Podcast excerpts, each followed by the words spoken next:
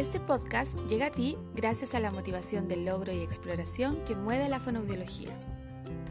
Formaremos un club donde tú puedes elegir los temas a tratar, enterarte de cursos, nuevas investigaciones y contar con la visita de otros colegas de nuestra área. Existirá un apartado donde tú puedes enviar tus saludos y así ser parte día a día de este nuevo y hermoso proyecto. Lo hacemos con todo el cariño del mundo. A ver si te animas a escucharnos y a compartir.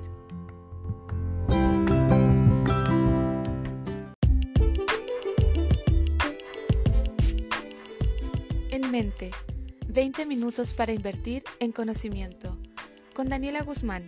Puedes conocerle mejor en el Instagram elige-amamantar.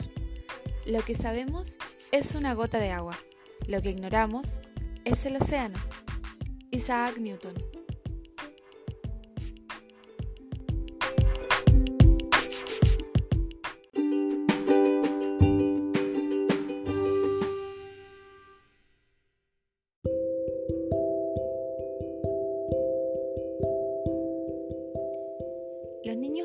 A tragar su saliva tal como se adquieren otras destrezas físicas, como sería controlar la cabeza, controlar el tronco.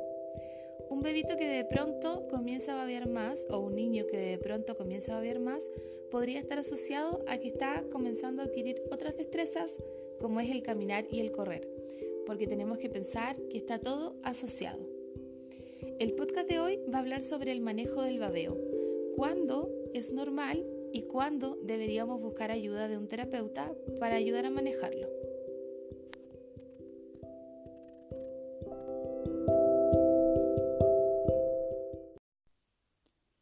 La saliva es producida principalmente por tres pares de glándulas salivales. Esto tiene una base involuntaria, pero nosotros podríamos producirla deliberadamente. Por ejemplo, cuando pensamos en o vemos un limón muy, muy, muy jugoso y que comienza a ser exprimido. Con el hecho de imaginarlo, comenzamos a salivar más. También sucede cuando sentimos el olor de alguna comida rica. También ahí se está produciendo saliva de una manera un poco más deliberada. Y también podríamos producirla cuando tocamos ciertos puntos de las glándulas salivales y, y, eso lo hacemos mucho en terapia cuando queremos promover degluciones, sobre todo cuando estamos trabajando eh, desórdenes miofuncionales orofaciales. Entonces no tengo saliva y nosotros como que la producimos tocando ciertos puntos de las glándulas. Les habla Daniela Guzmán, fonoaudióloga del Valle de la Concagua y en este podcast de hoy vamos a hablar del manejo del babeo. ¿Cuáles son las funciones de la saliva? La saliva tiene funciones muy importantes para todo lo que es nuestra alimentación y también la protección de nuestras mucosas. Protege los dientes y las encías como una de las principales funciones.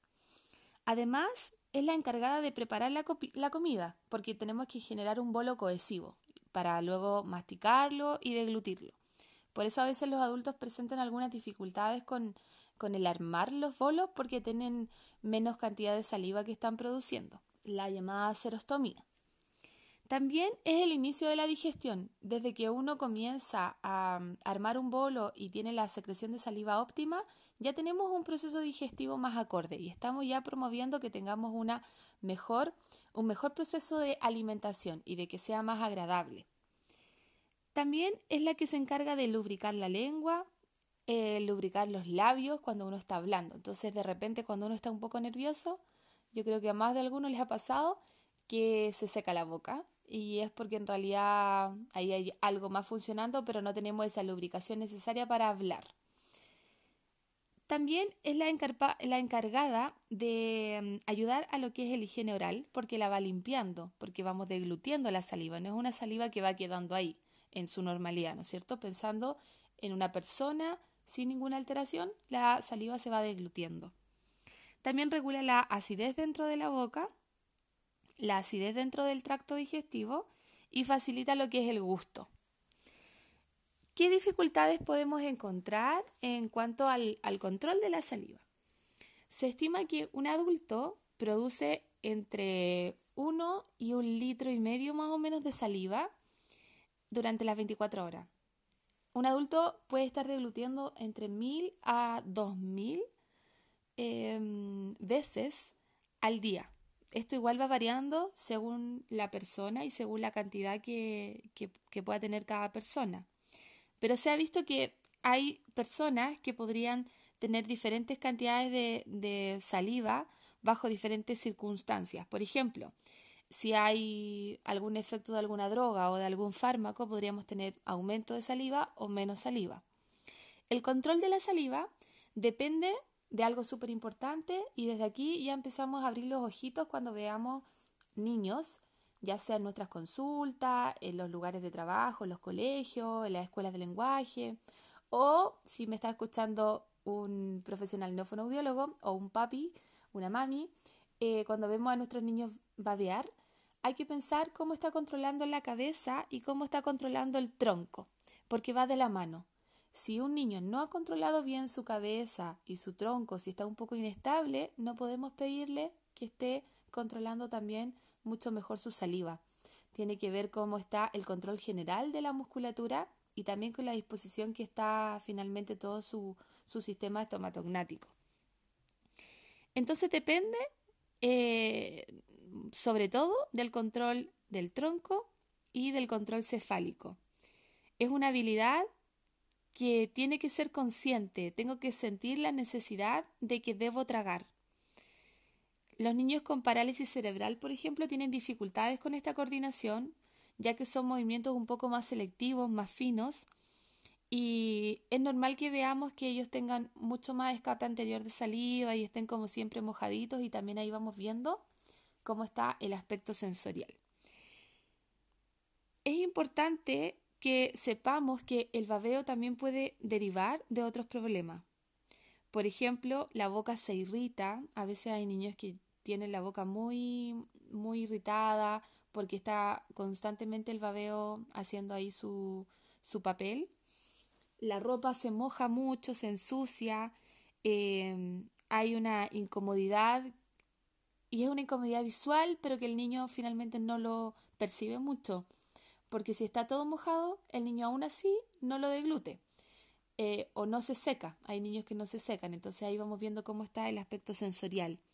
También podría presentar algunas dificultades asociadas al habla por tener esta, esta, esta saliva ahí y que no se está deglutiendo y que se transforma finalmente en una saliva un poco más ligosa.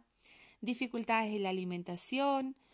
Evidentemente la boca no va a ser una boca saludable Consecuencia de esto no va a haber una buena respiración, van a haber problemas de encías, de dientes, entonces también vamos abriendo los ojos.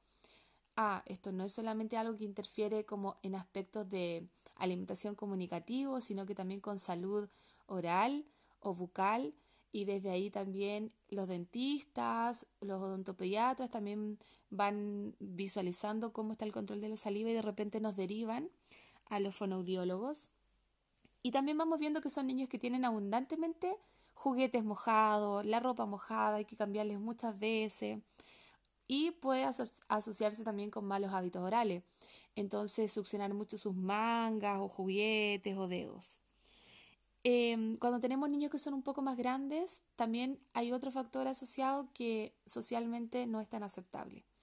Y es por eso que nos llegan los niños un poco más grandes, porque los papás ya quizás esto lo pasaron por alto en etapas anteriores y ya cuando ven que el, niño está un poco más grande empiezan a decir, oh, ¿por qué estaba viendo tanto?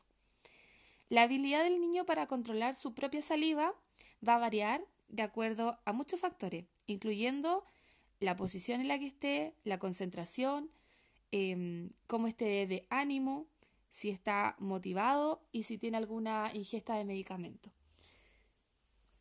Principalmente lo que nosotros como fonoaudiólogos vamos haciendo y va a depender mucho de la edad del niño que vamos a recibir, pero nosotros tenemos que ser capaces de ayudar al niño desde una edad temprana a, a mantener su boca seca o a percibir que su boca está mojada y que entonces tengo que deglutir. El entrenamiento y el trabajo y el manejo del babeo no va a depender solamente de, de una receta terapéutica, depende de ¿De qué niño estamos observando? ¿Es un niño que tiene alguna patología? ¿Cómo está el sistema sensorial? ¿Cómo está el sistema conductual? ¿Cómo están los malos hábitos orales? ¿Cómo está la alimentación? ¿Cómo fueron sus hitos de desarrollo? Entonces no es que vamos a hacer ciertas conductas y con eso va a bastar. Pero es importante que tratemos de manera temprana. Entonces es importante que las familias puedan percibir esto y decir esto ya va más allá de la salida de un diente, por ejemplo. Nuestro manejo del babeo de tanto en niños como en bebés tiene que proporcionar un apoyo necesario para que ellos puedan experimentar cómo es tener la cabeza derechita, para que eso conlleve a unir labios. Se entiende que el babeo, lengua descendida, boca abierta, cabeza inestable. Entonces no vamos a ir enfocados a trabajar el babeo como el patrón de glutorio en sí, sino que debe haber primero una estabilidad del cuerpo. Y acá vamos a ir de la mano mucho con lo que son los kinesiólogos, nos van a tener que ayudar también en la, en la postura y en la mantención de una mejor postura. Si el niño tuviera alguna dificultad respiratoria, por ejemplo, eh, es importante tener también la opinión de un fisioterapeuta que nos diga cuáles son las sugerencias a nivel de estabilidad, si va a estar en un sitting, si va a tener un, va a estar con, quizás con un, con estas cuñas que son como picarones que los, los contienen de alguna manera los niños para poder trabajar sentados. No podemos pensar que un bebé, un niño que está mm, quizás avanzado en su edad, que no sé, podría estar cerca del año, pero que ha estado postrado o ha estado hospitalizado o es usuario quizás de ventilación, que esté siempre acostado, pedirle que controle mejor su saliva. No, es como muy difícil pedir eso porque finalmente los sistemas en general no están trabajando bien. Hay que recordar también que algunos niños podrían ser incapaces de respirar por su nariz eh, y en este caso también es más difícil el manejo por lo sensorial, porque las vías se pierden, sobre todo los niños con traqueostomía, por ejemplo. Las vías se pierden, las vías naturales se pierden, también hay algunos vacíos y la información está llegando de una manera diferente y desde ahí también las conductas van a ser diferentes. Los niños deberían, deberían estar para trabajar con ellos bien apoyados, em, con una elongación apropiada y también manteniendo siempre las cadenas musculares estables. Cuando ya tengamos un control de lo que es la postura, podemos trabajar entonces el control motor oral, conociendo y reconociendo cómo fueron inicialmente el sistema sensorial, cómo fue avanzando el sistema sensorial. Me permite que yo le toque su cara, sus manos, sus brazos. ¿Hasta dónde puedo llegar en las jerarquías? Siempre hablo de jerarquías y es súper importante que yo, si quiero trabajar el aspecto oral, yo pueda ir desde más distal, desde los piecitos, desde los dedos, hasta ir acercándome a su boquita. No debemos presionar a los niños para que traigan o, o que se active el reflejo, porque debemos propiciar terapias en base a experiencias positivas. Es lo que siempre eh, lo llevo como, como una regla de oro en mis trabajos. Y obviamente van a haber niños, sobre todo niños con aspectos quizás neurológicos asociados, que la intervención les va a molestar. Pero asegurarnos de que no sea muy invasiva y asegurarnos de que al finalizar mi terapia el niño quede contento quede tranquilo, quede estable y nunca irnos de una sesión con un niño que quedó llorando o que quedó muy desregulado, por ejemplo. ¿Qué cosas son importantes para ir manejando entonces algunos tips que quisiera entregarle yo a los que están hoy día escuchándome con respecto al manejo del babeo? Es importante entonces trabajar el control postural, trabajar el aspecto sensorial para ir acercándome a la boquita y una cosa fundamental es cómo vamos a secar la boca.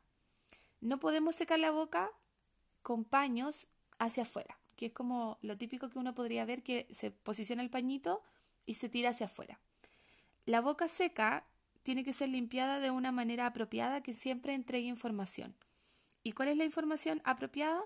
Que hacemos presiones, golpecitos hacia medial, siempre propiciando un cierre labial.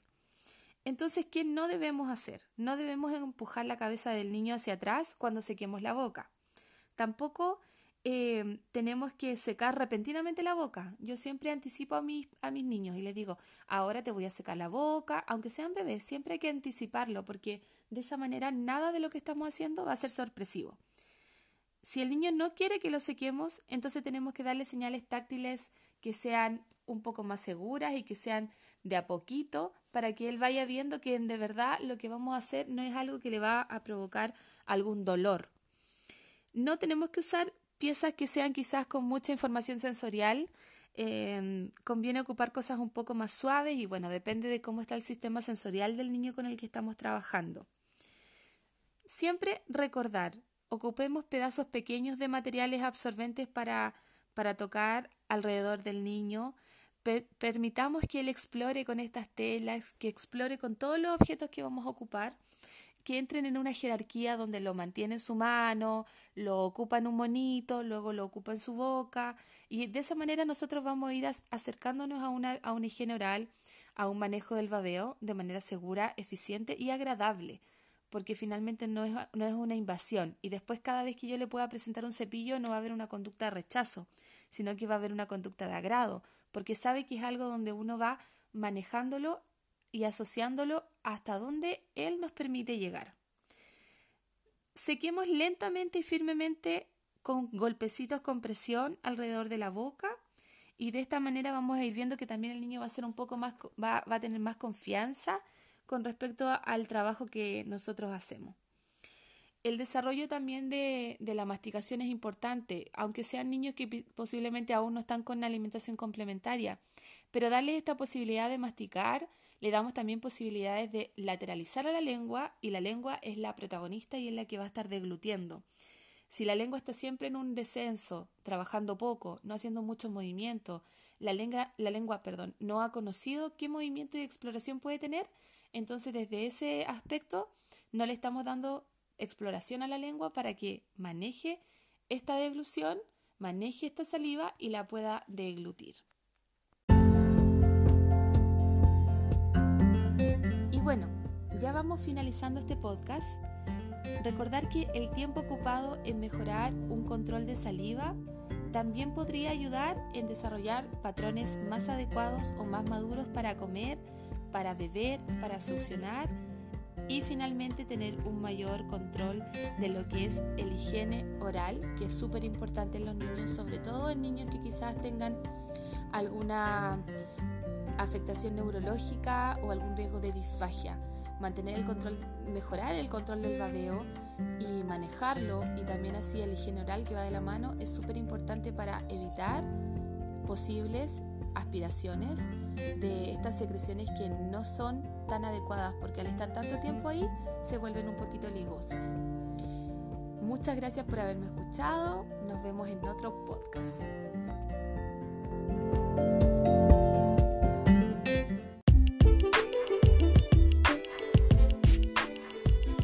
Si te ha gustado este podcast, síguenos en redes sociales y comparte.